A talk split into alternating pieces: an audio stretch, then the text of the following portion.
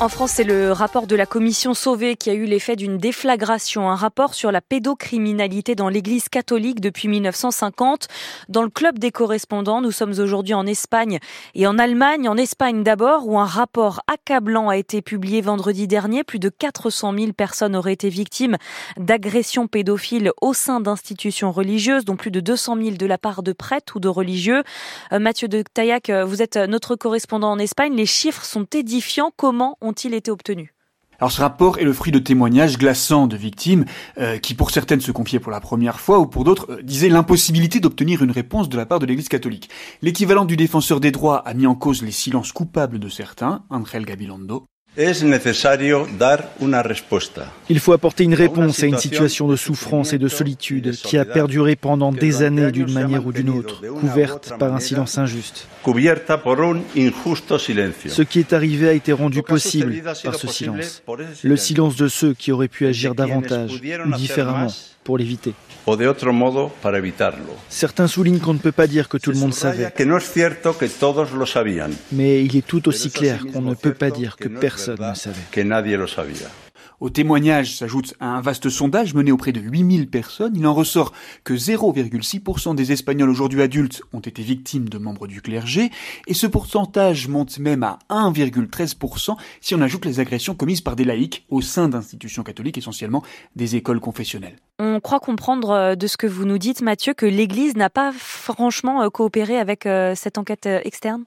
Alors le mieux c'est sans doute euh, que je vous cite le défenseur des droits. Angel Gabilondo a déclaré tout en litote « Je mentirais si je disais que personne n'a collaboré, je mentirais aussi si je disais que la collaboration a été extraordinaire. » Il a ajouté qu'un évêque avait même, je cite, grondé ses équipes.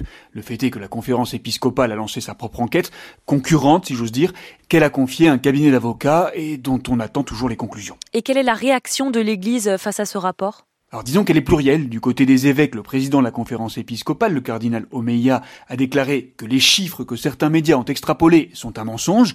Alors il parle de ces 200 000 victimes de clerc et de ces 400 000 victimes dans les institutions religieuses. C'est le résultat de rapporter les pourcentages du sondage à la population espagnole. Alors c'est une extrapolation que le défenseur des droits ne fait pas, mais qu'ont fait la plupart des médias espagnols bah, pour avoir un, un ordre de grandeur comme en France. En revanche, réaction très différente de la conférence des religieux qui, sur le réseau social X, anciennement Twitter, a demandé pardon aux victimes. Notons enfin que parmi les évêques, tout le monde n'est pas sur la ligne du cardinal Olmeya. Certains trouvent que le mieux aurait été d'ignorer le rapport, d'autres qu'il faudrait au contraire faire amende honorable. Merci Mathieu de Taillac. Euh, direction l'Allemagne maintenant, selon une enquête de 2018, près de 3700 enfants ont été victimes de violences sexuelles entre 1946 et 2014. Des fidèles reprochent à l'Église d'avoir fermé les yeux sur certaines affaires. Euh, Sébastien Baer, euh, vous êtes vous à Berlin pour France Info. Ces révélations ont d'ailleurs entraîné des départs en cascade au sein de l'Église qui compte 21 millions de membres. Oui, une vraie hémorragie. 522 000 catholiques ont tourné le dos à l'Église l'an passé. C'est un chiffre encore jamais atteint. En 2021, année du précédent record, ils étaient déjà 360 000. C'est la conséquence de la crise de confiance qui ébranle l'institution et de ses révélations. Chaque diocèse a lancé sa propre enquête indépendante. En Bavière, par exemple, le cabinet missionné a identifié sur la période 1945-2019 235 auteurs d'abus et 497 victimes. Certains témoins reprochent à l'archevêché d'avoir caché au fond d'une armoire des documents explosifs sur des cas d'abus. De 1977 à 1982, l'archevêque de Munich n'était autre que Joseph Ratzinger, alias Benoît XVI, l'ancien pape décédé en fin d'année dernière. Qui dit moins de membres dit moins de recettes, moins d'argent aussi pour l'entretien du patrimoine, si bien que l'Église allemande a dû se résoudre à céder un certain nombre de ses biens immobiliers. Comment a réagi l'Église à ces révélations en cascade euh, d'abus sexuels et, d'affaires de pédophilie? Elle s'est officiellement excusée et a mis en place un système d'indemnisation. Depuis presque trois ans, une commission indépendante est chargée d'estimer les préjudices des victimes. Les dossiers sont traités en quatre mois maximum et à ce jour, près de 2000 dossiers ont été examinés. Les diocèses et ordres catholiques allemands ont versé 33 millions d'euros aux victimes d'abus sexuels. Une sur dix a reçu plus de 50 000 euros. Quand les sommes étaient jugées insuffisantes, certaines victimes se sont tournées vers la justice des montants parfois records.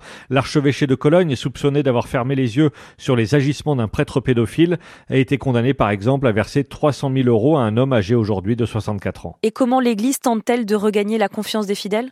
Eh bien, pendant trois ans, elle a tenté, lors d'un chemin synodal découpé en cinq étapes, de chercher des voies pour se moderniser, une sorte de chantier de réflexion sur l'avenir de l'Église, pour regagner la confiance des croyants, pour relancer les vocations aussi.